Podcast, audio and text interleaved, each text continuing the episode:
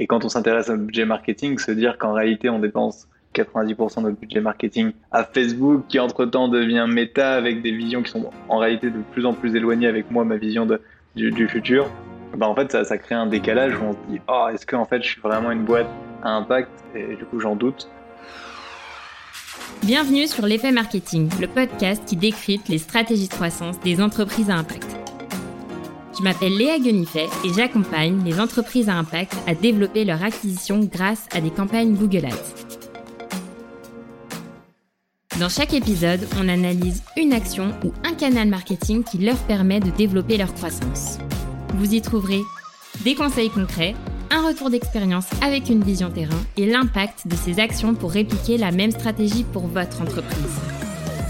Aujourd'hui, j'ai le plaisir d'échanger avec Quentin Horry, le cofondateur des Mini-Mondes, une aventure pas comme les autres. Ils existent depuis maintenant 3 ans et ils ont bousculé l'industrie du jouet avec des jouets fabriqués en France en plastique 100% recyclé. Et aujourd'hui, ils ont réussi à créer un univers fun et éducatif pour les enfants, pour le plus grand plaisir des parents. Et pour se développer, les mini-mondes ont pu compter sur les publicités Facebook dans lesquelles ils dépensaient près de 90% de leur budget marketing. Et en 2022, ils ont pris conscience que les choses devaient changer. Le retour d'un marketing avec plus de créativité, d'engagement et d'expérience. Et c'est justement ce qu'ils essayent de faire depuis le début de l'année. Dans cet épisode un peu spécial, on ne parlera pas d'une action marketing bien précise, mais d'un sujet plus global. Comment et pourquoi limiter sa dépendance à la publicité être plus créatif et avoir une croissance saine et durable? Et en bonus, pour les marketeurs et entreprises à impact qui cogitent également sur le sujet, Quentin vous a partagé une ressource pour vous aider à vous réinventer et être plus créatif. Pour y accéder, le lien se trouve dans la description de l'épisode. Je vous souhaite une très bonne écoute et on se retrouve tout à l'heure. Hello Quentin, comment tu vas? Salut Léa, très bien et toi? Ça va aussi, merci. Aujourd'hui, je suis trop contente euh, de t'accueillir sur le podcast pour parler d'un sujet qui fait cogiter pas mal d'entreprises à impact, qui est celui de la publicité. Est-ce qu'on peut, on doit, euh, et si oui, comment utiliser la publicité? Comment est-ce qu'on fait pour limiter sa dépendance? Est-ce qu'on peut grossir sans publicité? Comment est-ce qu'on fait pour être plus créatif et fédérer une communauté? Bref, plein de sujets super intéressants. Et voilà, aujourd'hui, ça va être un épisode un peu spécial, plus tourné autour d'une réflexion que vraiment euh, une action marketing euh, très précise. Mais le sujet en est tout aussi intéressant. Trop bien, bah écoute, c'est un plaisir pour moi également. Et merci pour l'invitation. Avec grand plaisir. Et eh ben, ce que je te propose pour euh, commencer, c'est déjà, bah, est-ce que tu peux te présenter et nous parler un petit peu des mini-mondes? Oui, avec plaisir. Moi, je suis Quentin, je suis cofondateur du, du projet des mini-mondes. Euh, et avec mon associé Marine, on a créé un projet pour les enfants, puisqu'on a imaginé l'histoire d'une petite famille qui va faire le tour du monde à bord de son van et qu'on va suivre à travers plein de supports. Euh, on fait des jouets en plastique recyclé fabriqués en Bretagne. On fait des magazines pour faire découvrir des pays du monde aux enfants en histoire, en recettes, en langue, en, euh, en musique, en coloriage, en stickers, enfin tout ça. Euh, on fait aussi des jeux de société, donc on fait pas mal de, produits, on fait aussi pas mal de contenu. Euh, donc on fait des musiques, on fait de, on fait de, on fait de l'audio, de la vidéo. Enfin voilà, on a créé tout un univers et on travaille sur des projets un peu plus farfelus, une série animée, des aires de jeu. Enfin voilà, donc on est en train comme ça d'élargir et d'agrandir l'univers pour les enfants de 2 à 8 ans. Super, merci beaucoup pour euh, cette petite euh, présentation. Et ce que je te propose maintenant, c'est d'entrer directement euh, dans le vif du sujet. Et pour donner un petit peu de contexte à nos auditeurs, en fait, jusqu'à présent, vous aviez 90% de votre budget marketing qui était dédié à la publicité sur Facebook, Instagram, du coup qu'on appelle Meta maintenant, c'est l'univers global. Et votre objectif pour 2022, c'est de passer de 90% à 50%. Et du coup, pour commencer, est-ce que tu pourrais nous expliquer un petit peu la réflexion euh, qui se cache derrière cette volonté de réduire votre dépendance à Facebook? Ouais, en gros, on est, euh, on est ce qu'on appelle une, euh, du moins, on, était, je ne nous définis plus comme ça maintenant, mais on était par définition une DNVB, c'est-à-dire une marque qui a émergé sur le web, qui avait une distribution web en direct to consumer et, et qui se faisait connaître, bah, soit de manière organique sur les réseaux sociaux en faisant des petites vidéos ou autres, euh, soit en faisant de la pub et de la pub sur, euh, sur Facebook. Et, et, la réalité de ce modèle-là, euh, c'est qu'il y a deux changements très clairs. Le premier changement, c'est que c'est de moins en moins efficace ça coûte de, de plus en plus cher. avec les mises à jour d'iOS 14, avec, enfin voilà, on rentre un peu dans le, dans le technique, mais en réalité, c'est de moins en moins performant. Et, et il y a une deuxième aspiration plus personnelle, qui est d'essayer de revenir un peu à la jeunesse de la boîte et de se dire, on essaye de créer le projet en réalité le plus parfait possible euh, sur le produit, d'intégrer des démarches vraiment globales, sur le bien-être de l'équipe, sur euh, l'expérience qu'on offre à nos clients, en fait, en réalité, sur un peu tout. Et quand on s'intéresse au budget marketing, se dire qu'en réalité, on dépense 80, voire même tout début, 90% de notre budget marketing à Facebook, qui entre-temps devient méta avec des visions qui sont en réalité de plus en plus éloignées avec moi, ma vision du, futur. Bah en fait, ça, ça crée un décalage où on se dit, oh, est-ce que en fait, je suis vraiment une boîte à impact si je file 90% de mon marketing à, aux plateformes. Euh, et du coup, j'en doute. Et donc, on s'est dit, et on, et on travaille depuis un an à complètement euh, repenser le, repenser le modèle euh, et d'essayer effectivement d'arriver sur un équilibre court terme beaucoup plus 50-50 et, et, plus long terme peut-être même 90-10 inversé. Euh, et, et, ce qui est notre vision cible dans, dans le futur. Et justement, euh, cet équilibre, il n'est pas facile à trouver parce que pour avoir euh, échangé avec pas mal d'entreprises euh, à impact, c'est une réflexion que beaucoup d'entre elles se posent. Est-ce qu'on peut euh, se passer de Facebook? Est-ce qu'on est obligé de l'utiliser? Si on l'utilise, comment le faire euh, de la bonne manière? Donc voilà, je pense que c'est une problématique que beaucoup d'entreprises à impact euh, rencontrent et c'est pour ça que je trouve ça génial qu'on puisse échanger sur le sujet aujourd'hui parce que vous, vous avez eu cette réflexion aussi et vous êtes passé à l'action. Donc ton retour d'expérience va être super intéressant. Et du coup, euh, historiquement, vous, Facebook, c'était votre principal canal d'acquisition, si j'ai bien compris. Ouais, depuis le, depuis le jour 1 de la boîte, le, premier euro qu'on a dépensé, on l'a dépensé sur cette plateforme. Et, en vrai, euh, tu vois, il faut, faut rendre à, César ce qui appartient à César. Ça nous a permis aussi de, de, grandir assez vite.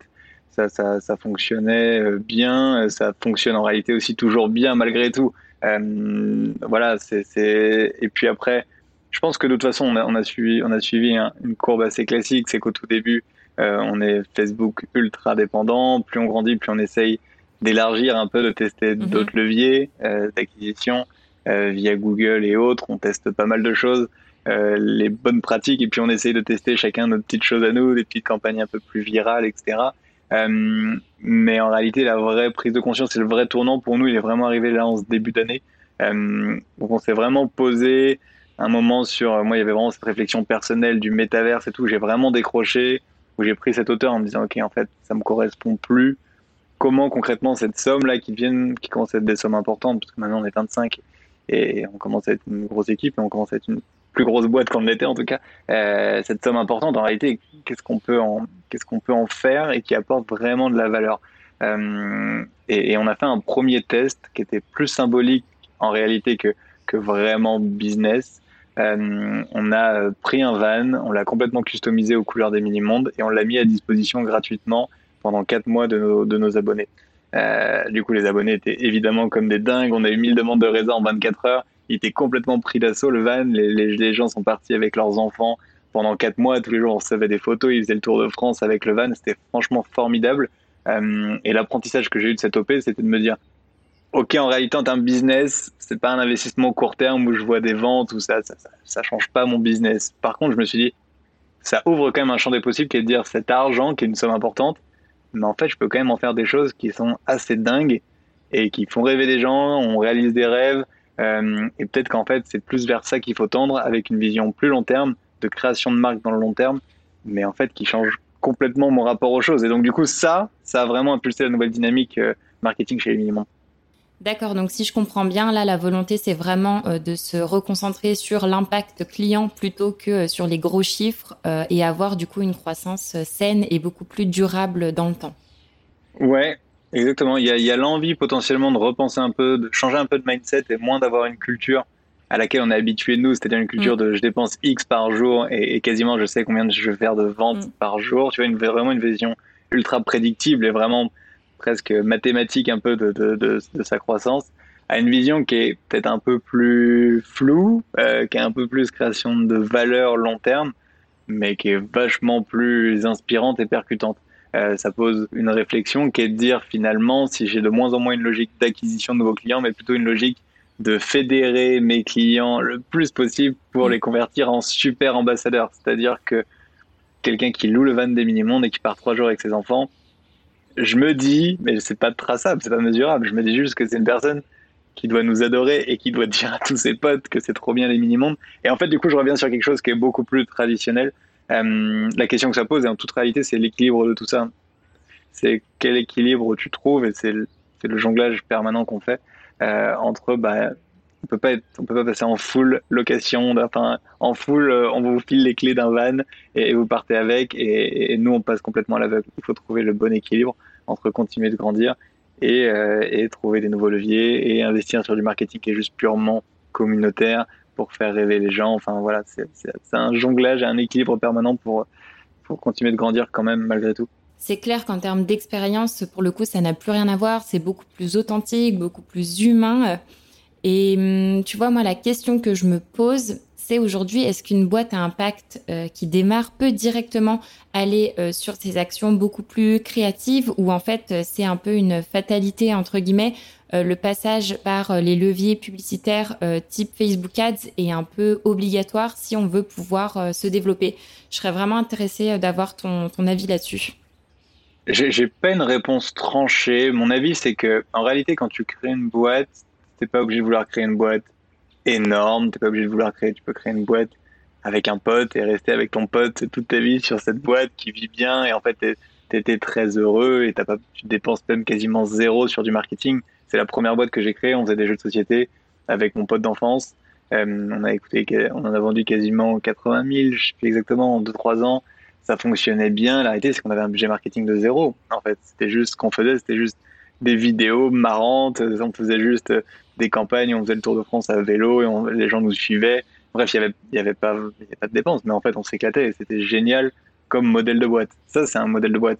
La, réalité avec les mini c'est qu'on veut créer une boîte qui est genre vraiment très grosse parce qu'on pense qu'on a une vraie mission auprès des enfants et que euh, et on peut apporter, euh, on peut les inspirer, inspirer une nouvelle génération. Ça nous embarque, ça nous fait rêver.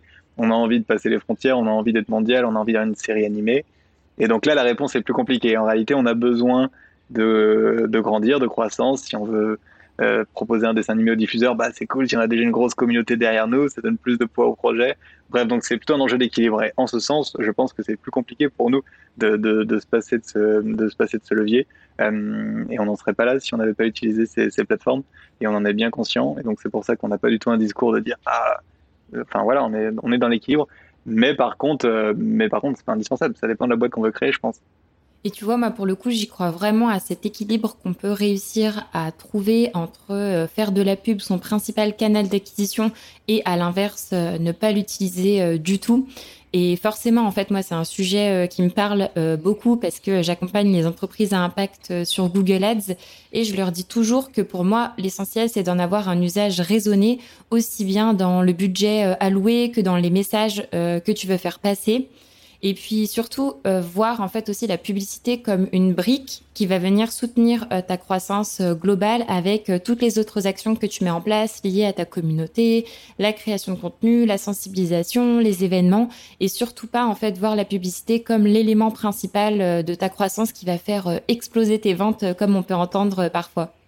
Ouais, et je pense que tu soulèves un point qui est pour moi clé dans la réflexion. Le, le, sujet pour nous est pas de dire euh, Facebook, c'est le diable, ne, ne, mettons pas un euro là-dessus. L'autre raisonnement, c'est un moment de se dire quel est le message en fait qu'on adresse sur Facebook. Mm. Euh, la réalité de, des DNVB, qui était la nôtre au début, était un discours qui était en vrai très commercial. C'était en gros, nous on fait un abonnement au magazine, c'est de dire ah abonnez-vous, on a créé un super magazine. Et c'est vrai, on le pense, on a créé un super magazine et on aimerait que les gens s'abonnent. Euh, et, et, ça, c'est ce qu'on faisait. Aujourd'hui, ce qu'on fait beaucoup plus, et ça a été l'objet d'un travail qu'on a refondu complètement notre site cet été, en intégrant une nouvelle dimension qui est de dire euh, on a créé vraiment une destination web.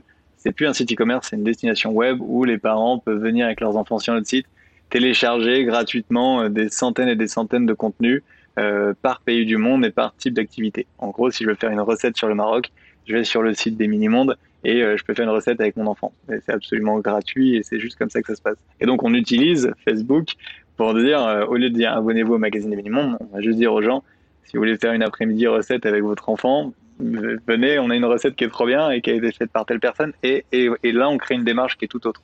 On utilise aussi Facebook pour créer, on a un groupe Facebook de 5000 parents qui se partagent des bons plans d'activités qui friendly à faire chez soi, en bas de chez soi ou au bout du monde.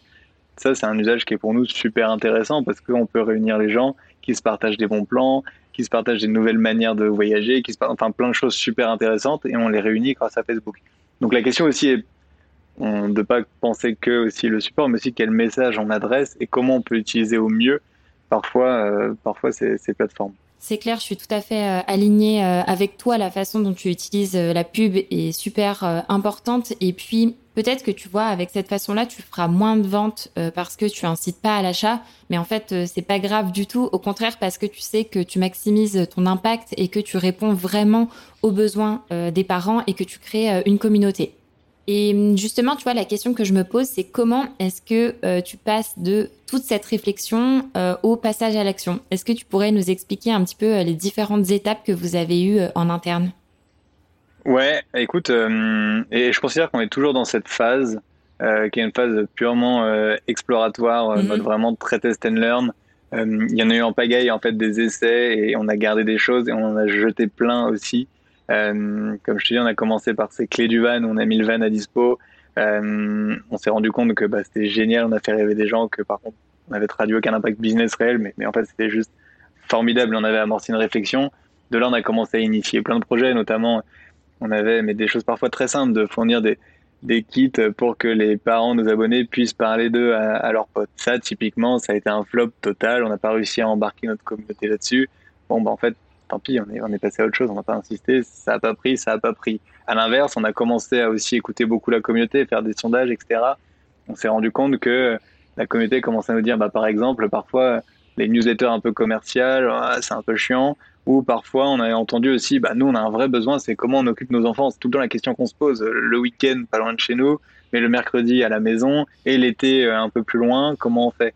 Et donc, on s'est dit, OK, on va essayer de repenser complètement nos newsletters fini les newsletters euh, business, on va faire un rendez-vous hebdo unique dans lequel il y aura une activité à faire chez soi, trois bons spots kid friendly pas loin de chez soi euh, et un bol d'inspi pour les parents avec genre un reportage, un livre qui est pas des mini-mondes, qui est juste un truc trop cool, qui est inspirant. Ça, c'est un nouveau format de newsletter et ça, on a lancé ça il y a trois mois. Donc ouais, parfois, on fait plus de newsletter. Vraiment, euh, abonnez-vous. On fait une newsletter, voilà, la newsletter du jeudi avec, des, avec les meilleures activités kid friendly mais ça nous ressemble plus. Et, ça, on a gardé, par exemple. Comme on a du coup euh, retravaillé complètement le site e-commerce, avec, comme on disait, une médiathèque euh, pour télécharger plein de contenus gratuitement sur le site, avec un coin des parents dans lequel on va lister tous les spots kid-friendly qui ont été spotés par la communauté sur une grande carte de France. Donc voilà, on essaie de devenir cette destination web, de devenir quasiment un compagnon de route un peu des parents. J'aime bien cette expression, parce que moi aussi je suis jeune papa, c'est-à-dire si je veux m'occuper avec mes enfants, je vais sur le site des Minimondes, c'est ma destination et je trouverai forcément des super activités à faire chez soi pour inspirer mes mômes ou des activités à faire pas loin de chez moi. Et, du coup, voilà, on a élargi un peu et ça, tu vas la garder. Donc en fait, dans tout ce qu'on a fait, il y a des choses qu'on garde, des choses qu'on jette, mais des essais, il y en a peut-être 50, 60 en réalité, euh, et sur lesquels on a dû en, en garder peut-être que, que 10, 20, 30%. Sais pas, le chiffre exact. Ok, bah pour le coup, le, plan d'action est très clair, euh, qui est de tester un maximum d'idées, continuer celles qui fonctionnent et les développer et arrêter euh, celles qui font un flop. J'aime beaucoup euh, cette, cette mentalité-là, un peu, tu vois, de, de fonceur, de pas trop se poser de questions et d'essayer plein de choses et de voir, eh ben, si ça prend, tant mieux, et si ça prend pas, eh ben, on va essayer de faire autrement. Et la question que je me pose, tu vois, c'est est-ce qu'en interne, vous avez une organisation particulière pour structurer tout ça ou vous le faites vraiment, en fait, au fil de l'eau En réalité, c'est pas, pas très organisé en mhm. réalité. Euh, ce, qui est, ce, qui est, vrai, c'est qu'on a énormément d'idées. On a énormément d'idées et ça, je pense que c'est notre force parce que on n'est que des jeunes parents dans l'équipe, euh, parce qu'on est passionné par ce qu'on fait et les idées, en réalité, c'est pas ce qui manque. Euh, la deuxième chance qu'on a, c'est qu'en plus, on a une communauté active qui nous suit et donc du coup, ça nous permet d'avoir un super terrain de jeu pour tester des choses, pour faire, pour défaire. Et je pense que la marque a été créée aussi sur cette logique un peu de co-création, etc. Donc les gens sont bienveillants avec nous. Parfois, je pense, quand on mm. lance des choses qui sont peut-être même moins bien, on a des retours, on a des feedbacks, on peut améliorer. Euh, après, des idées, on en a plein et franchement, ça se fait beaucoup parfois un peu de manière presque instinctive de se dire testons ça. Euh, ce qui est sûr, c'est quand on teste, on prend pas grand risque. À chaque fois, on, on teste, on explore et, et, on voit un peu ce que ça donne. Euh, et puis après, par contre, on se donne les moyens. Un exemple concret, on a aussi essayé de grandir en, faisant plus de partenariats, c'est-à-dire Mm. de partir d'une réflexion, de se dire en fait, il y a plein de belles marques autour de nous qui touchent sûrement un public qui est très proche du nôtre. Est-ce qu'on peut se rapprocher ensemble et faire de plus en plus de partenariats pour faire découvrir nos marques? Ça peut être des échanges croisés avec des marques, juste euh, un mot sur nos réseaux pour dire tiens, on a découvert un site là qui fait de la seconde vie de, de vêtements pour enfants, on les adore. Et, et du coup, eux aussi vont dire qu'ils nous adorent.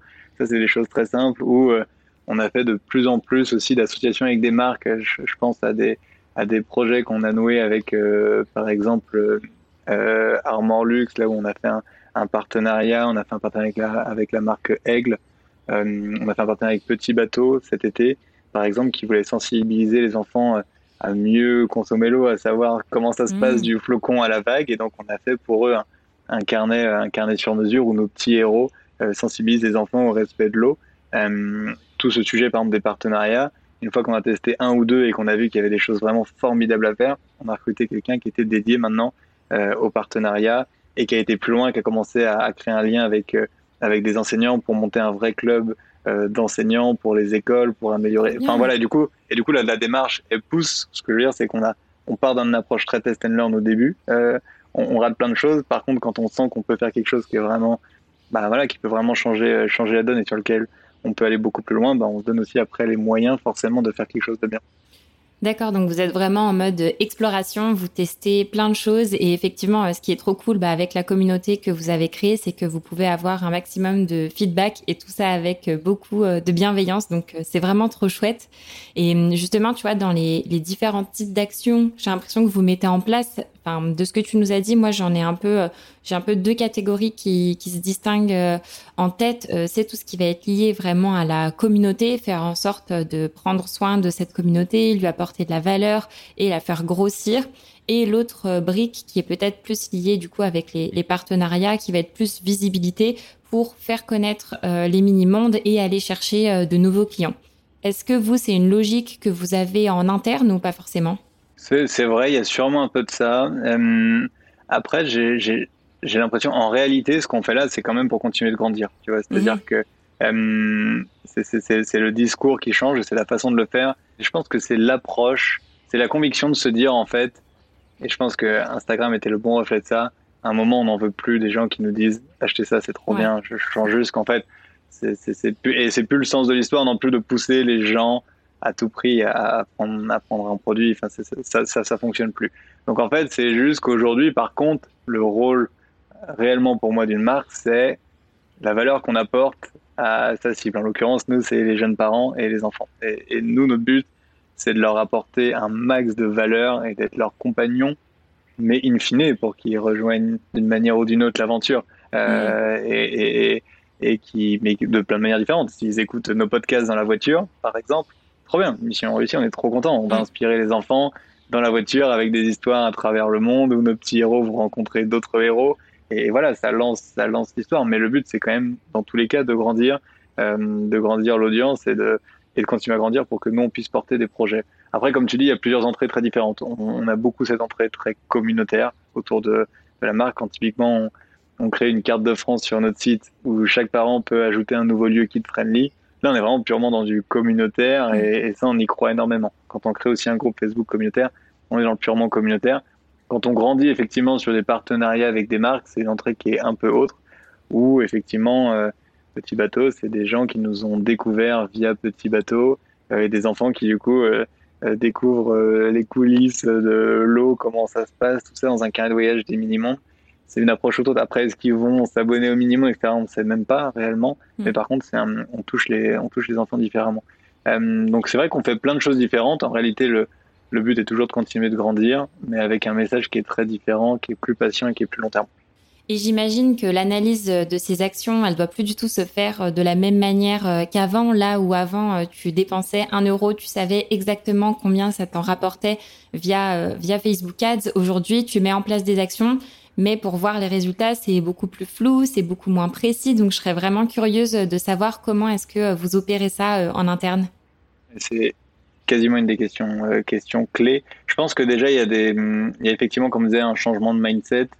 Euh, un des premiers changements, c'est de dire euh, d'arrêter de suivre par exemple un, CAC par levier euh, non, en fait, c'est juste d'avoir une vision beaucoup plus globale, c'est de dire on a une enveloppe, on a un budget sur lequel on va essayer de, on a un budget marketing en fait, et, sur lequel en fait on va essayer du coup de grandir et de faire telle croissance, tel chiffre. Et donc en fait, euh, déjà on a une approche plus globale de se dire peut-être qu'une personne demain en fait, elle connaît les mini-mondes parce qu'elle a écouté les mini-mondes dans la voiture via un podcast, et qu'après je sais pas via Petit Bateau elle a trouvé un carnet les mini-mondes et là elle s'est dit oh mais en fait c'est trop génial les mini-mondes. Elle a été sur notre site et elle s'est abonnée ou pas, ou elle a testé un jouet. Enfin voilà, en fait le parcours peut être vraiment multiples et donc nous on essaie, on est un peu partout et donc on peut plus essayer, en tout cas on n'a pas non plus envie à tout prix de comprendre. Je pense qu'il faudra un moment arriver à ça. La réalité c'est qu'aujourd'hui on n'y est pas. Je pense que demain il faut qu'on soit capable d'avoir une lecture plus fine, tu vois, de comprendre beaucoup plus les parcours. Je pense qu'il faut qu'on arrive à ça.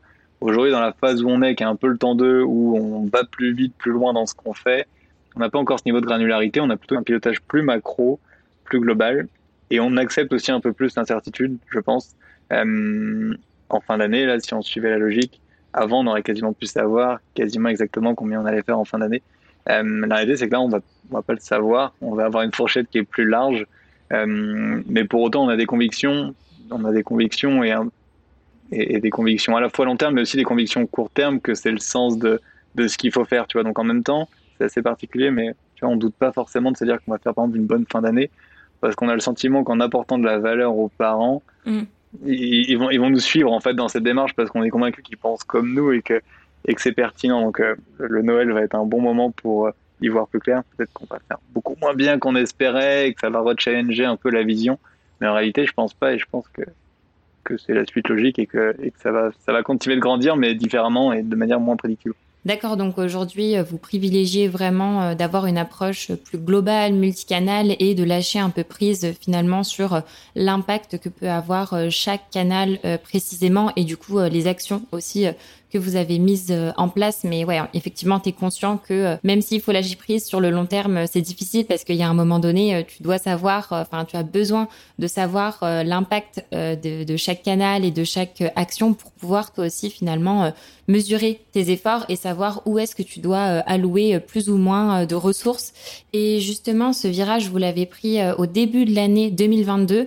Là, quand on enregistre, du coup, on est en septembre, donc ça fait déjà six mois que vous avez mis ça en place et est-ce que vous avez déjà des premiers retours qui vont vous permettre euh, d'ajuster finalement pour cette fin d'année? Parce que je sais que les périodes des fêtes et de Noël, c'est là où vous réalisez euh, la majorité de vos ventes. Écoute, euh, déjà en amont, ce qu'on pense, et c'est marrant parce qu'on essaye un peu de documenter notre démarche depuis 6-7 mois, et, tu vois, on se positionne, on essaie à la fois d'être transparent, en même temps pas de, enfin tu vois, juste d'essayer de donner des pistes de réflexion, d'ouverture aussi parfois pour se rapprocher d'autres marques qui pensent comme nous et dire tiens en fait faisons un truc ensemble. Enfin c'est aussi pour nourrir un peu une émulation un peu parce que je sais que beaucoup de, de marques et d'entrepreneurs sont sur ces réflexions-là et qu'en réalité on n'est pas les seuls à mhm. explorer des manières de faire différemment aussi parce qu'on en a pas un trop et ça c'est clé de se dire c'est pas que des convictions éthiques et personnelles, c'est euh, et le sens de l'histoire, tout ça c'est une partie, il y a aussi un enjeu de performance derrière tout ça et de faire grandir des marques mais de manière différente. Euh, ce qui est réel, c'est que on est arrivé sur un premier semestre où on l'a fait sur des moments qui sont moins charnières pour nous et sur des moments où on peut plus explorer euh, et on sent que les dynamiques sont bonnes. Euh, sur une fin d'année, il y a un moment, on a aussi des réalités. On parlait d'équilibre à un moment. Tu, vois, un moment, je m'interdirais jamais, par contre, un moment de, de, faire évoluer le mix et de se dire, bah, en fait, à un moment, je dois revenir un peu sur des fondamentaux parce que bah en fait on est on est 25 et que et que je et que je ferai pas n'importe quoi non plus. Donc euh, tu vois, on s'interdit pas un, on s'interdit pas un moment de on rétropédalera. Oh là, le mot est compliqué. Jamais, euh, tu vois, on va pas d'un coup euh, complètement revenir.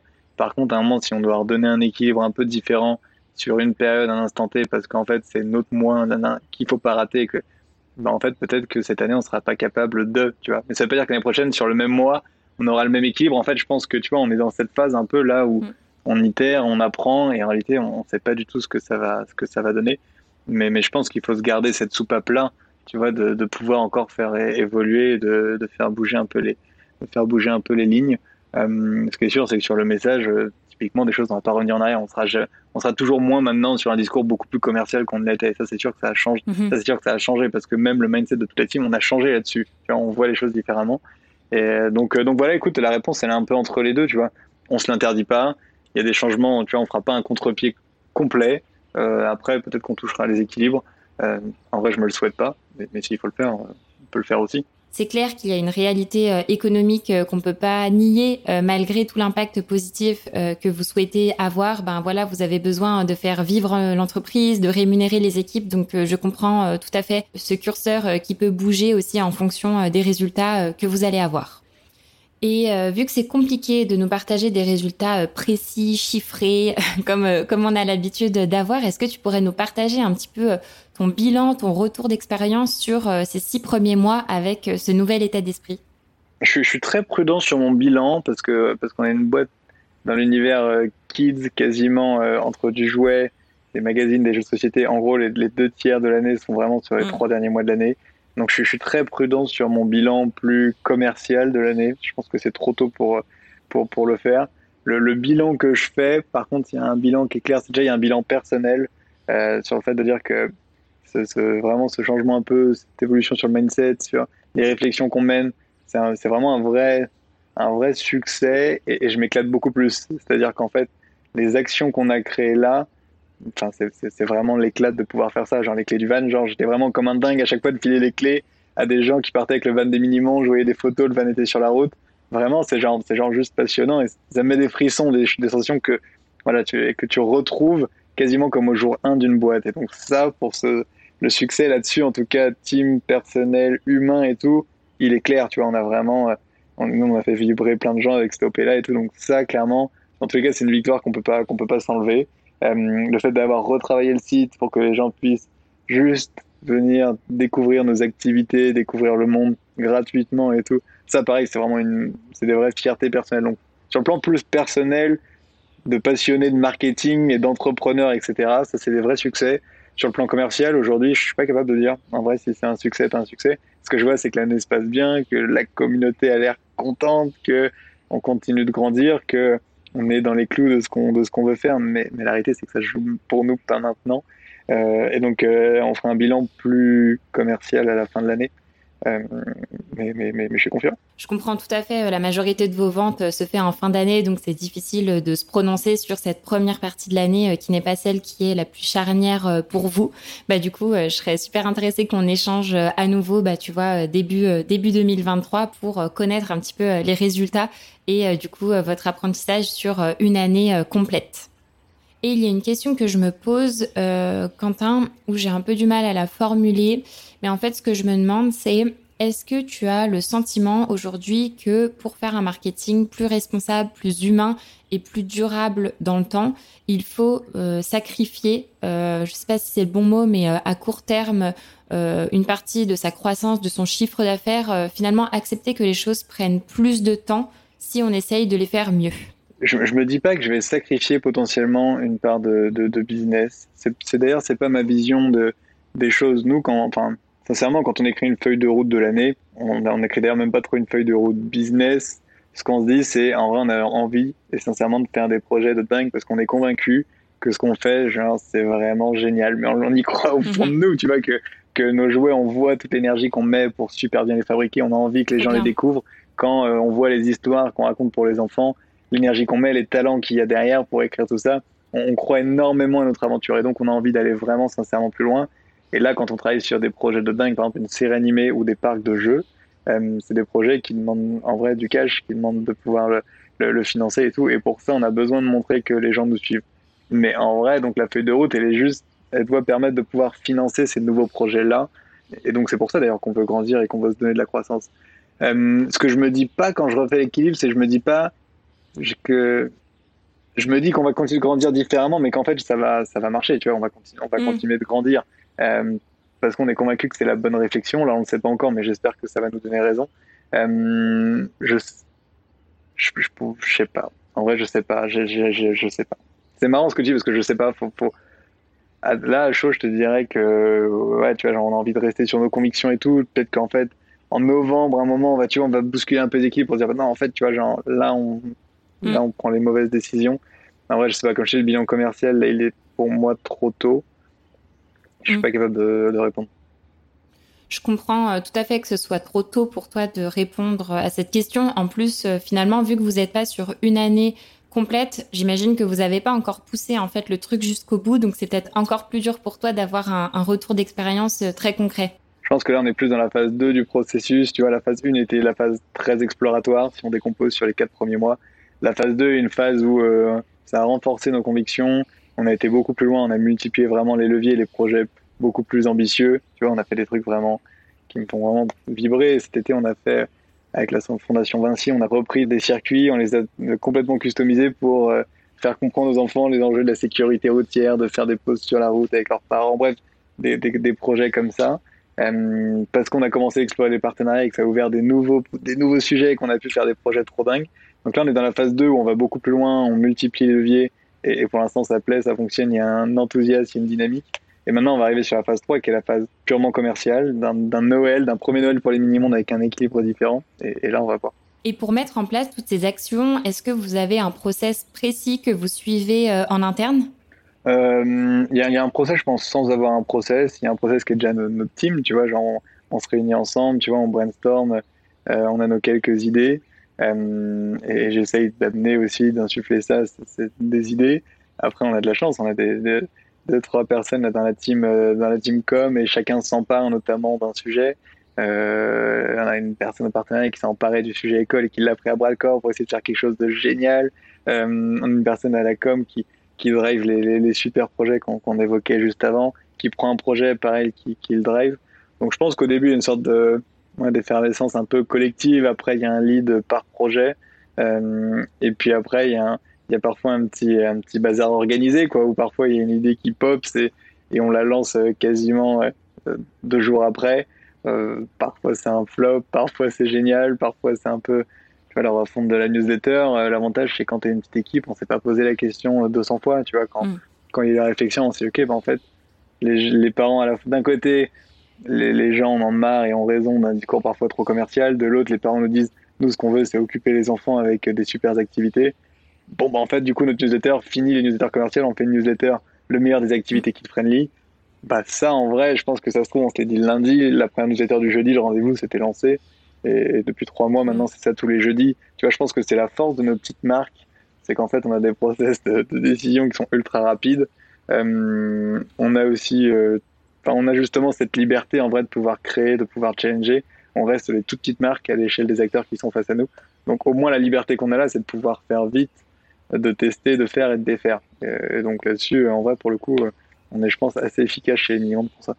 C'est clair que c'est la force d'une petite équipe euh, d'avoir beaucoup de flexibilité, de pouvoir être réactif et de passer à l'action euh, rapidement euh, tester. Et tu vois, j'ai l'impression que chez les mini-mondes, euh, vous faites beaucoup de choses en interne. Est-ce que c'est stratégique euh, de votre part? C'est vrai qu'on essaie de faire beaucoup de, de l'idée, beaucoup les projets chez nous. après aussi de beaucoup... Enfin déjà pour ça, il y a euh, T'as Barbara qui a la com, qui fait un travail qui est dingue qui, qui a une énergie à 2000% pour, tu vois, vraiment l'idée, les projets, les porter, etc. Après, on n'hésite pas aussi à, à beaucoup solliciter les, marques et les acteurs un peu comme nous qui, veulent faire les choses différemment. Tu vois, on, notamment un écosystème, on est sur Nantes. Euh, il y avait un acteur qui s'appelait WeVan qui faisait de la location de van. Dès qu'on a eu l'idée, on les a appelés pour dire tiens, mais en fait, comment on peut faire quelque chose? Eux aussi ont envie tout le temps de challenger et se sont bougés aussi à nos côtés et connaissaient quelqu'un pour personnaliser les vannes. Euh, donc tu vois aussi après, euh, et c'est pour ça qu'on essaie aussi de documenter, etc. C'est aussi pour, pour faire des rencontres, pour fédérer, pour que des projets pop, un peu comme ça. Euh, donc on s'associe aussi beaucoup après avec des marques et des, partenaires du coin, etc. pour, pour mener les OP. Donc en réalité, à la fois, on, fait beaucoup de choses en interne et à la fois, on sollicite aussi beaucoup de coups de main et on mobilise beaucoup de gens autour de nous pour, pour faire les OP. Donc en vrai, on se sent pas seul. Et puis, euh, et puis, et puis, comme je disais, on est maintenant une, vingtaine dans l'équipe et ça nous donne aussi cette chance de, de, de pouvoir porter des projets un peu plus ambitieux qu'on ne pouvait le faire, pouvait le faire à l'époque. Et ça, c'est permis parce qu'on a des gens qui nous suivent, on a des abonnés à notre magazine, on a des gens qui. Donc c'est pour ça que toujours y a une notion d'équilibre. On pourrait pas le faire si on n'avait pas une belle communauté comme on l'a aujourd'hui. Donc, donc euh, ouais, c'est un ensemble, je pense, c'est un ensemble d'éléments. Et puis après, c'est un état d'esprit aussi, je pense. Puis on a vraiment, ouais, pas peur de se planter. Euh, genre souvent parfois même, je peux dire qu'on en rigole quand on rate un truc, c'est pas le mot non plus parce que parce qu'on reste une boîte, mais on se prend pas non plus trop au sérieux, tu vois, quand on fait une OP et que c'est un flop ou pas forcément un flop, mais que c'est pas le succès escompté euh, euh, dans la lignée des, des projets qu'on n'a pas gardé. On a fait un cache-cache de, de, du chemin géant en mode chasse au trésor euh, dans, dans, dans les rues de Paris. donc on avait caché des grands du chemin dans, dans, dans, différents coins de Paris. L'idée elle est arrivée assez vite. On s'est dit ok, on va créer une campagne un peu virale autour de ça. enlevons X euros de Facebook, mettons là-dessus pour faire des grands du chemin de 2 mètres par 2 mètres. Qu'on donnera après à nos clients, etc. Bon bref, on a imaginé une OP là-dessus, on l'a imaginé assez vite, on l'a lancé. Euh, il s'avère qu'on l'a lancé, euh, il pleuvait des trompes, des trompes, des trompes. Ah non euh, Voilà, les deux, deux, deux grands personnages justement ont été volés en moins d'une demi-heure. voilà, bon bah écoute, l'OP, elle est... il y a eu quelques personnes qui ont été contentes, mais ça n'a pas été l'OP, pas du tout l'OP du siècle. Bon bah c'est pas, grave non plus, tu vois. On, vit bien, ok, on, on refera pas ou différemment, mais on a testé, tu vois. Donc je pense qu'il y a aussi un peu une notion d'état d'esprit quand tu fais des choses comme ça. Oui, et puis euh, des flops, euh, on en fait tous, euh, c'est normal, ça peut pas marcher à chaque fois, mais du coup, l'important c'est de réussir à rebondir et de passer à la suite. Et ça, pour le coup, je trouve que c'est quelque chose que vous avez l'air de vraiment bien faire en interne chez les mini-mondes. Et du coup, est-ce qu'il y a quand même certaines tâches que vous externalisez ou pas du tout? Bah Après, plus globalement, je, je pense que l'enjeu, c'est de savoir ce qu'on sait faire et pas faire, tu vois. Euh, mhm. Je pense que ce qu'on sait faire chez nous, c'est effectivement de d'avoir des idées, de monter des OP simples, drôles, innovantes, euh, de faire les choses vite. Tout ça, je pense, on a cette culture, on sait faire. Il y a plein de sujets, mais même sur des sujets autres que le marketing ou autre, on fait beaucoup appel à des, à des coups de main, à des talents. Je prends l'exemple du carnet de voyage. Dans de voyage, on fait appel à des, à des super talents, que ce soit des écrivains, que ce soit des euh, reporters, des gens qui ont des histoires à raconter, que ce soit des musiciens, parfois des gens pour faire des DIY. Là, à l'inverse, on fait appel à beaucoup de talents extérieurs parce qu'on a envie que chaque carnet soit à chaque fois plus dingue mm. que le carnet précédent, qu'on surprenne et du coup, il faut des regards extérieurs. Là, on n'a pas du tout, on n'hésite pas à faire appel, tu on reste pas entre nous. On se dit, OK, tiens, on trouve un talent, on dit, OK, tiens, viens nous aider sur ce carnet. On rencontre un explorateur, on dit, tiens, viens apporter un regard, tu as déjà été dans ce pays, viens apporter ta, pierre à l'édifice. Donc, euh, par contre, à l'inverse, euh, tu vois, D'ailleurs, c'est pas que savoir faire ou pas savoir faire, c'est aussi parfois on sent que des choses sur lesquelles on a besoin d'une énergie extérieure, on n'hésite pas à faire appel à plein de monde. Il y a beaucoup de gens qui travaillent sur le projet des minimums de manière très ponctuelle, mais qui apportent cette, euh, cette fraîcheur. Donc, donc, donc, tu vois, c'est pas toujours le cas, mais sur ces OP-là, en l'occurrence, c'est vrai qu'on l'a plutôt fait à la maison. Et euh, vu toutes les actions que vous avez mis en place, euh, on va pas pouvoir les détailler euh, malheureusement dans le détail, mais est-ce que tu pourrais nous donner un petit peu une vue globale avec le top des actions, les flops que vous avez eu, savoir un petit peu quelles sont les actions qui t'ont marqué, que ce soit en bon ou en mauvais? Bon, on a un peu parlé. Je pense que mon top et plus coup de cœur, c'est les clés du van, parce que c'est mhm. vraiment une OP qui, à la fois, amorcé la réflexion, et qui est sincèrement cool pour les gens. Et j'ai vu des enfants comme des dingues de monter dans le van des mini-mondes. Et ça, en vrai, euh, c'était vraiment formidable. Euh, je pense que deux, c'est la, la refonte de notre site pour passer d'un site e-commerce à une destination web. Tu vois, j'ai pas de recul, on l'a lancé cet été, mais je sais déjà que ça c'est formidable parce que je suis aussi un jeune papa et que je voulais ce genre de site. Tu vois, et du mm. coup, je me dis, je suis vraiment content que qu'on l'ait fait. Euh, et je pense que je pense que ça, c'est la deuxième que je retiens. Et, la troisième, je mettrai un peu la somme des partenariats, parce que le partenariat, on est parti d'une intuition qu'on pouvait faire plein de choses avec d'autres marques et du coup être dans une logique de communauté un peu affinitaire.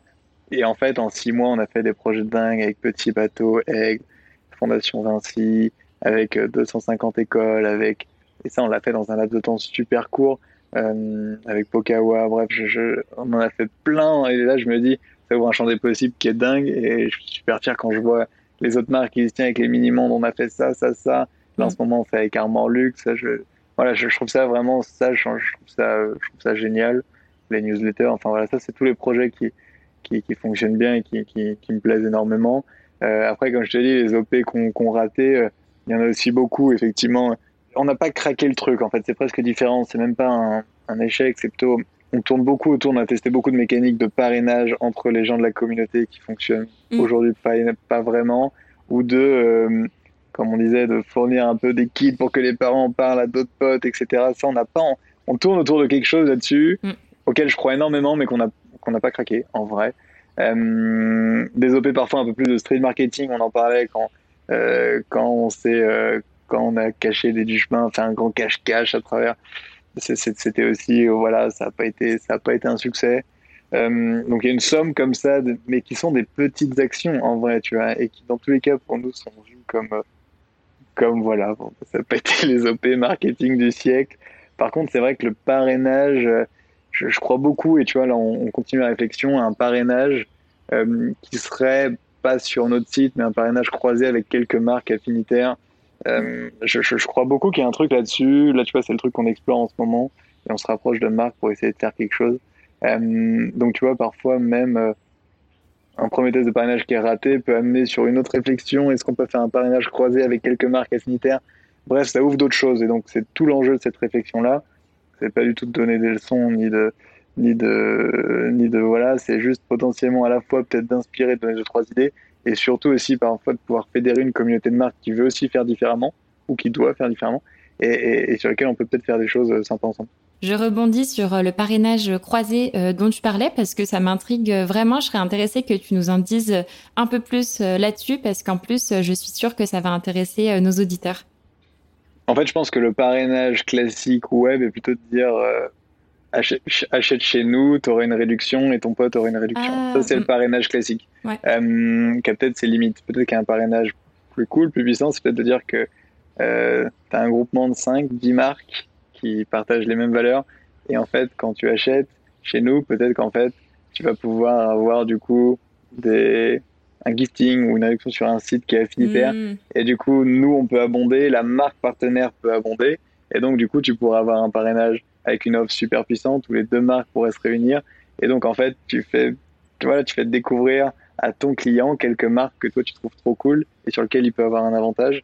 Euh, je pense qu'autour de ça, il y a quelque chose. Euh, en tout cas, on essaie d'y réfléchir en ce moment, une brainstormer. On en a parlé à quelques marques autour de nous. Euh, et ça pourrait amener un, test, j'espère. ça implique, il y a une mécanique technique derrière, un peu côté web. Mais en tout cas, voilà, tu vois, ça, c'est un bon exemple de. On a lancé le parrainage il y a quelques mois. Mm. C'est pas, ça change pas une mécanique qui est très dingue chez nous, on n'a pas craqué le truc. Mais en faisant d'autres partenariats avec des marques, on s'est dit, mais est-ce qu'on peut pas mixer parrainage plus d'autres marques? Il y a peut-être quelque chose autour de ça. J'ai pas encore la réponse. Mais c'est pour dire que ces réflexions-là, elles ouvrent. Et chaque semaine, c'est un peu ça. Ça ouvre à chaque fois des, des sujets, des leviers peut-être nouveaux. Ouais, et, l'illustration justement de ce cas de parrainage, euh, elle est très concrète pour le coup parce que de, de votre changement de vision, parce que tu vois, là où avant, euh, peut-être c'était plus pour le parrainage, bah, je sais pas si tu parraines quelqu'un, tu as 10% sur euh, ton, ta première commande chez les mini-mondes. Vu que vous êtes plus du tout dans cette approche commerciale, aujourd'hui, c'est peut-être pas ce qui intéresse aussi vos, vos clients, cette contrepartie finalement financière, mais plus rester dans cette découverte, exploration et tout cette, ce côté communauté que, que vous avez créé, quoi. Ouais, exactement. Et, donc c'est pour ça, comme je te dis, ça reste des logiques. En réalité, au fond, on peut pas se cacher commercial. Tu vois, pas, mhm. on, fait pas du tout la boîte qui a pas de logique de grandir et tout. C'est pas du tout le, discours. Mais par contre, tu vois, en se disant que la marque A peut faire découvrir la marque B et, C et D, parce que c'est des marques, il y a beaucoup de marques comme les nôtres qui essaient de faire plein de choses mhm. trop bien et, et différemment. Euh, et du coup, que ces marques aussi puissent dire, bah tiens, est-ce que vous connaissez les mini-mondes? Euh, en fait, on va toucher un public nouveau. C'est juste qu'on va peut-être le toucher euh, différemment, de manière plus affinitaire. Euh, et, ça, tu vois, je pense qu'il y, a des choses à explorer autour de ça. Euh, et c'est un exemple, tu vois, pour illustrer un peu l'état d'esprit dans lequel on est, qui est un peu là, on garde les chakras vraiment très ouverts pour essayer de trouver des leviers qui sont toujours des leviers pour continuer de grandir, mais, un peu plus, disons différemment. Et je sais que tu as documenté euh, sur Medium euh, justement tous ces changements euh, chez les mini-mondes. Et je serais curieuse de savoir les retours que tu as pu avoir des autres entreprises à impact à ce sujet. Moi, je pense qu'il y a, hum, je pense que le, j'ai senti que le sujet, tu vois, parce que j'ai fait quelques articles sur plein de sujets très différents, et j'ai senti que c'était un sujet qui intéressait beaucoup plus les gens, et c'est, je pense, la preuve que beaucoup d'entrepreneurs sont sur ce sujet en coin de tête, mmh. avec parfois des motivations différentes. Et, et il n'y a pas de, il y a pas, il a aucun jugement là-dessus, qui sont parfois soit un enjeu vraiment purement de performance, euh, ou parfois un enjeu purement éthique, ou parfois un enjeu un peu à la frontière de tout ça. En tout cas, ce qui est sûr, c'est que c'est un sujet qui, qui, qui, intéresse énormément les gens. Euh, je pense que, je pense que les gens, j'ai plusieurs éléments de réponse. Je pense que du coup, beaucoup d'entrepreneurs ont envie de s'intéresser aux autres leviers, à comment on peut faire différemment, pour ces deux raisons qu'on a évoquées. Je pense en deux que beaucoup c'est compliqué de le faire pour des raisons forcément de, croissance, de cash, de financement. De, c'est compliqué, c'est peut-être pas forcément le bon timing ou, ou parfois c'est peut-être un peu flippant, il y a peut-être un fossé. donc c'est pour ça que je pense que c'est intéressant de dire aussi, il y a des trucs qui marchent, attention, il y a des trucs qui marchent pas, attention, c'est pas si clair, attention, la lecture business est plus la même, attention, je pense que c'est important aussi de, pas d'alerter, mais en tout cas de sensibiliser à ça. Euh, et je pense aussi que parfois, il y a peut-être parfois un, biais, en tout cas, je pense, dans la réflexion, et souvent, et je pense que c'est pas la bonne manière d'appréhender le sujet, et en gros de se dire, ah ok, le levier A qu'on avait, un levier qui marche pas, je vais trouver la martingale d'un levier B. Et, moi, je crois pas au levier B euh, magique, tu vois, sincèrement. Par contre, je crois, tu vois, à une sorte de cohérence globale de ton marketing, tu vois, de positionner ton marketing et ton discours et, ta manière d'apprendre la chose et d'avoir une somme d'actions qui fait que dans tout ça, tu vas des actions qui vont peut-être plus performer, moins performer. Mais en fait, la multiplicité des points de contact va faire que les gens vont rentrer dans ton univers, tu vas créer du lien avec eux, ils vont sentir une cohérence dans ce que tu fais, euh, des histoires que tu racontes à tes produits, au discours. Et du coup, je pense que c'est tout ça qui fait que, que ça va fonctionner et que et qu'on va installer nos petites marques à nous, parce que dans, sur, du, sur du long terme, tu vois. Donc, euh, mais en tout cas, je suis pas dans une logique, et je l'ai parfois senti, de dire Ah, ok, donc en fait, euh, ah ouais, mais peut-être que c'est sur tel réseau que je vais mettre tant d'argent et que mm. du coup, c'est celui-ci qui, du coup, performe parce que Facebook est mort non, je, je crois, je crois pas forcément à ça. Tu vois, je, je crois plutôt que qu'on doit se réinventer déjà en permanence et, euh, et du coup qu'on doit avoir une, un ensemble comme ça d'actions qui sont ultra complémentaires, euh, un ensemble de points de contact et qui font que les gens, les gens rentrent dans ton aventure. Voilà, ma réponse est un peu décousue que c'est la première fois que je fais un podcast long sur ce sujet et du coup je réfléchis en même temps que je parle. ouais, ouais, non, non, pas de souci. En plus, euh, je trouve ça super intéressant et j'aime beaucoup ta vision, tu vois, de dire justement, c'est pas le canal qui va faire euh, la réussite et euh, la croissance, mais c'est finalement revenir un peu aux, aux essentiels et ben quel est le message que tu veux faire euh, passer, quel est l'univers que tu veux créer, quel est l'impact euh, que tu veux avoir? Et oui, ce que tu disais tout à l'heure avec la, la, martingale, ça me fait vraiment penser à maintenant euh, Facebook Ads, c'est beaucoup moins rentable. Il faut aller sur TikTok, il faut y aller à fond. En fait, ça reste des, des canaux et ce qui compte vraiment, c'est pas le canal que tu vas utiliser, c'est comment tu l'utilises et pourquoi tu l'utilises. Et ça, je trouve que beaucoup l'oublient beaucoup et de plus en plus, en fait, enfin. J'espère que ça va changer aussi, tu vois, parce que là, je trouve qu'on ce qu'on entend beaucoup, les retours d'expérience, c'est qu'en fait, le succès euh, d'une boîte vient surtout des canaux euh, qu'elle va utiliser. Alors qu'en fait, je crois vraiment, comme tu dis, à cette vision globale qui est de se dire, bah, en fait, euh, tu peux faire les choses différemment.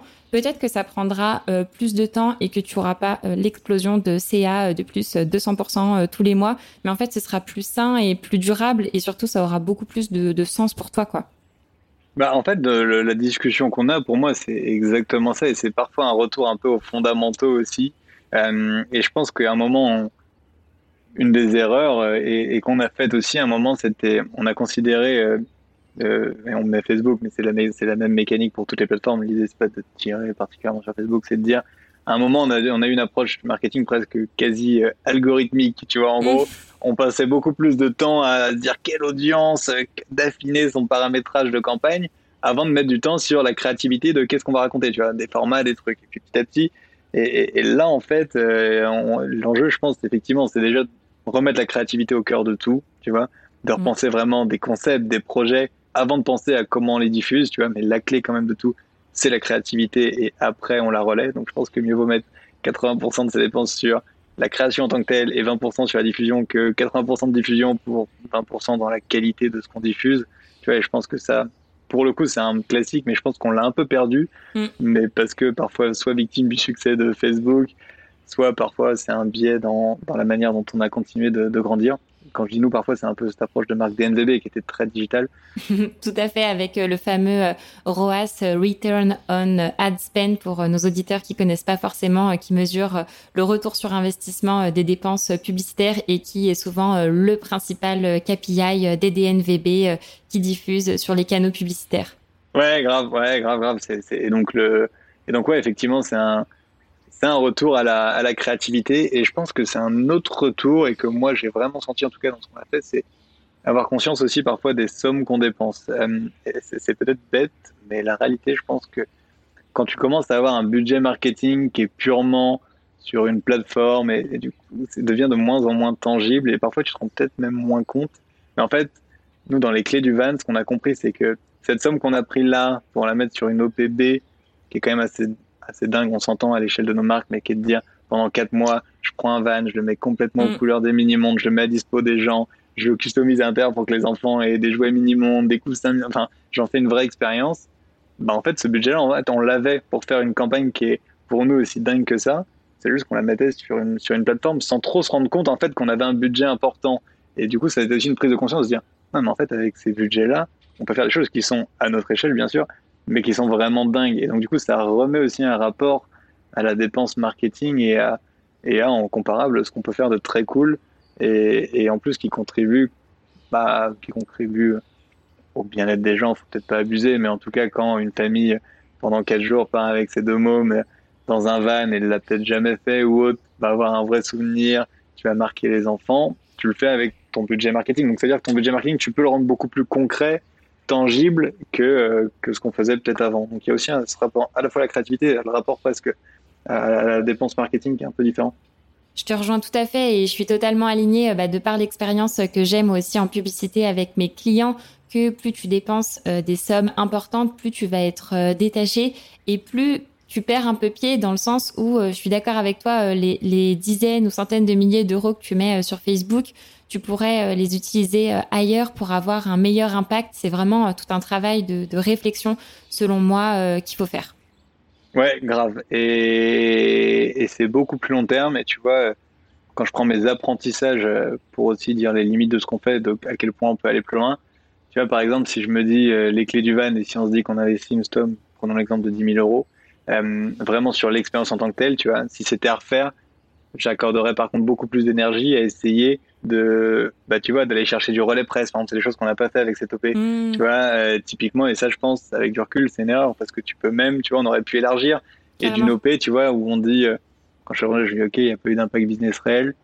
C'est peut-être vrai c'est aussi peut-être pas vrai parce qu'il y a sûrement du business qui a été fait sans que je le sache parce que je peux pas le traquer tu vois des gens qui ont découvert peut-être des gens qui ont croisé le van sur un parking qui ont mm. été après sur notre site et qui ont commandé. Bon, ça je le saurais jamais mais du coup j'ai pas senti un, un, un boom incroyable par contre, en même temps, j'ai aussi, moi, la possibilité, si je le refais, demain d'aller plus loin et de me dire, tiens, peut-être que, bah, en fait, ouais, je vais peut-être alerter la presse un moment pour, parce qu'on a fait ça. Tiens, peut-être que demain, euh, je sais pas, peut-être 50 parents et une influenceuse, je sais pas, qui va être dans le van et je peux hmm. faire une OP. En tout cas, j'ai aussi, euh, tu vois, ces OP-là, on peut aussi sûrement les rendre encore plus waouh et peut-être que là, elle a pas eu un impact business, mais c'était à refaire avec les apprentissages, peut-être que je peux la rendre aussi avec une dimension peut-être commerciale, peut-être un peu plus, un peu plus forte ou qui aurait un impact un peu plus euh, tangible. Donc tu vois, il y, a aussi moyen sûrement de se, de se changer encore plus pour faire, pour faire mieux sur les campagnes. Après, nous on suit les KPI, c'est comme je te disais, c'est juste qu'on bizarrement, alors que l'aventure grandit avec un peu moins de granularité qu'avant, euh, mais on suit notre chiffre d'affaires, tu vois, on suit notre notre dépense marketing, on suit notre CAC, euh, mais tout ça dans une même grosse poche, disons, et on suit le nombre d'abonnés à nos magazines, qui est pour nous quelque chose de, quelque chose d'important. Donc on suit les métriques, mais mais peut-être un peu moins finement, peut-être un peu plus global et, peut, et surtout dans un espace-temps, comme on disait, différent. Je suis plus au jour le jour, en vrai, parce que ça n'a ça, pas d'intérêt mm. du coup. Si tu as une enveloppe qui est. Enfin, si tu vois, si tu as des actions qui sont beaucoup plus euh, long terme, ça sert à rien de le suivre au jour le jour, parce que plus, ça fonctionne plus pareil. C'est vrai que pour avoir échangé avec pas mal d'entreprises à impact, j'ai l'impression que la première fois que tu lances une action, toujours en fait concentré finalement sur l'action en elle-même et pas tant sur euh, l'omnicanalité, le fait de euh, faire en sorte d'amplifier euh, cette action-là avec, comme tu disais, les relations presse, l'influence, ça peut être aussi les réseaux sociaux, mais en même temps, c'est normal parce que tu peux pas être partout dès le début. Et selon toi, est-ce qu'il y a d'autres choses sur lesquelles vous auriez pu mieux faire? Bah, Je pense qu'à un moment, en tout cas, ce qui est sûr, c'est que si on va aller plus loin, je pense que là, la limite de notre réflexion, c'est que effectivement, il va falloir qu'on comprenne un petit peu demain comment se fait du coup la, la croissance. Tu vois, on aura besoin de passer par cette phase-là et d'être capable de, je sais pas exactement par quelle manière, mais tu vois, de se dire, tiens, euh, les gens qui nous ont découvert chez telle marque, euh, en gros, qu'est-ce que vous êtes devenus, comment on peut le faire, mais tu vois, des sondages ou autres, mais tu vois, on aura besoin de comprendre, je pense, à un moment réellement. Euh, je pense si on veut aller plus loin, plus finement quand même, ce qui fonctionne, ce qui fonctionne pas. Aujourd'hui, on peut se le permettre parce qu'on est encore dans cette phase un peu aux prémices. Après, je pense qu'il faudra, il faudra aller plus loin. Ça, c'est un des apprentissages et potentiellement aujourd'hui une des, une des limites de, la chose. Euh, après, la deuxième chose, c'est aussi l'interrogation de à quel point on peut perdurer. Euh, je sais pas, prendre l'exemple des partenariats. Du coup, on a lancé le sujet. on a fait plein de choses formidables. Est-ce que est-ce que c'est un coup de bol? Est-ce que c'est un enjeu de timing? Est-ce que est-ce que demain on peut continuer d'en faire autant? Enfin voilà, ça pose ça pose plein de questions. Mais mais bon, ça c'est le lot de c'est le lot des petites marques et quel conseil tu pourrais donner à une entreprise à impact qui, elle aussi, est dans cette phase de réflexion euh, sur les canaux d'acquisition payants, voir comment elle peut euh, repenser un petit peu euh, sa stratégie pour être plus créative et plus proche de sa communauté?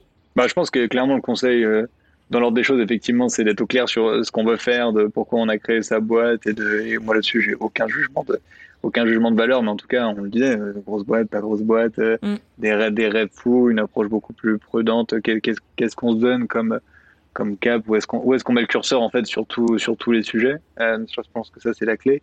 et je pense que le sujet 2, clairement, c'est d'intégrer ce mindset. En vrai, d'être vraiment à la fois très test and learn au début, tu vois, il n'y a aucun intérêt, je pense, d'un coup de couper les budgets et d'un coup de faire des trucs. Enfin, il n'y a aucun intérêt si ça peut, mais en tout cas, mm. j'aime bien l'approche qui est beaucoup plus un peu fil rouge. C'est pas du jour au lendemain on coupe tout, c'est, du, du jour au lendemain on commence à faire évoluer.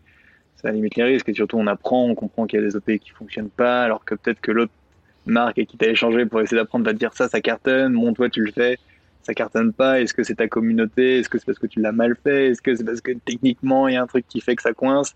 Bon voilà, donc je pense avoir une approche très test and learn. En deux, je pense en trois, euh, pas du tout avoir peur de se planter, voilà, de vivre bien avec ça et, de, le prendre plutôt avec le sourire. Et potentiellement, euh, en quatre, je pense qu'il y a le fait de, de, créer un peu un écosystème. Tu vois, on en parlait, tu vois, mais je pense que c'est bah, d'en parler avec d'autres marques, de rencontrer d'autres entrepreneurs qui eux aussi veulent faire des choses et potentiellement de se réunir, de faire d'autres choses ensemble. Euh, je pense que ça, c'est ce que ce serait nous nos, nos modestes, nos modestes conseils. C'est top. Merci beaucoup pour ces conseils parce que je trouve que quand tu démarres euh, dans cette réflexion, tu sais pas trop par où commencer. Donc c'est top parce que là, ça permet vraiment euh, d'avoir euh, quelques billes pour pouvoir se lancer dans la réflexion. Et justement, j'aimerais savoir, vous, qu'est-ce qui vous a guidé dans cette réflexion? Est-ce que tu aurais par exemple des ressources à nous partager qui ont pu t'inspirer?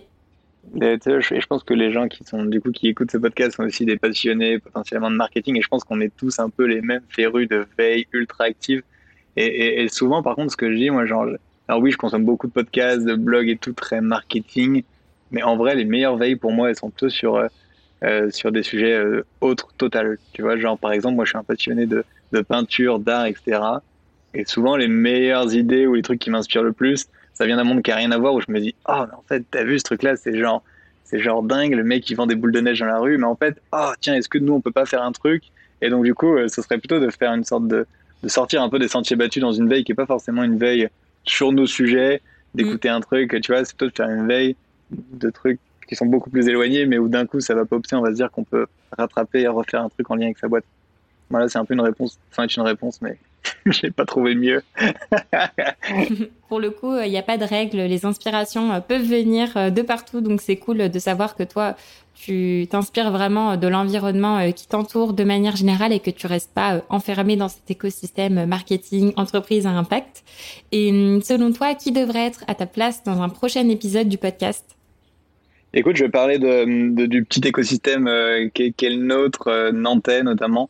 Euh, moi, j'ai eu la chance de commencer euh, ce projet dans un startup studio qui s'appelle Imagination Machine, porté par un entrepreneur qui s'appelle Rob Spiro, euh, qui est déjà lui très inspirant à la fois pour son mode de vie, par les, par les boîtes à impact qu'il a créées. Et donc, il a aussi porté à nos côtés d'autres boîtes, et je pense notamment à BIM, qui est une boîte formidable, Qui fait des, panneaux solaires plug and play euh, que tu mets chez toi, tu le branches et hop, énergie solaire. C'est un projet qui est juste dingue. Les entrepreneurs sont, sont juste géniaux et toute cette, toute cette, toute cette équipe, la pardon, Imagination Machine est, vraiment géniale. Il il plusieurs fois, il y a Joe. Donc il y a vraiment des belles boîtes et je pense que ça vaut le coup de faire un petit crochet euh, sur les entrepreneurs euh, nantais et particulièrement de ce startup studio forcément.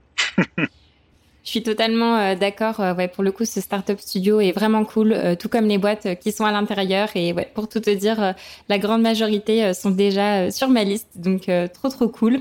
Et pour terminer, est-ce que tu pourrais nous dire où est-ce que nos auditeurs peuvent te contacter s'ils ont des questions à te poser ou s'ils ont tout simplement envie d'échanger avec toi sur tous ces sujets? Bah écoute, les réseaux pro ou Quentin at lesminimondes.fr. franchement, avec, avec grand plaisir. Génial. Eh ben écoute, merci beaucoup Quentin pour tout ce que tu nous as partagé. C'était un super retour d'expérience et très très inspirant. Bah, merci beaucoup pour l'invitation et puis au plaisir et, et à bientôt peut-être. À bientôt. Si vous êtes encore là, un grand merci d'avoir écouté l'épisode. J'espère que cet échange vous a plu et qu'il vous aidera à avancer dans votre réflexion vers un marketing plus durable et responsable. Pour soutenir le podcast, laissez-moi une note sur Apple Podcast ou Spotify. Ça permet de donner de la force et de le faire gagner en visibilité. Et en bonus, Quentin vous a partagé une ressource pour vous aider à vous réinventer et être plus créatif dans votre marketing. Pour y accéder, retrouvez le lien dans la description de l'épisode. C'est tout pour aujourd'hui et je vous dis à très vite dans le prochain épisode.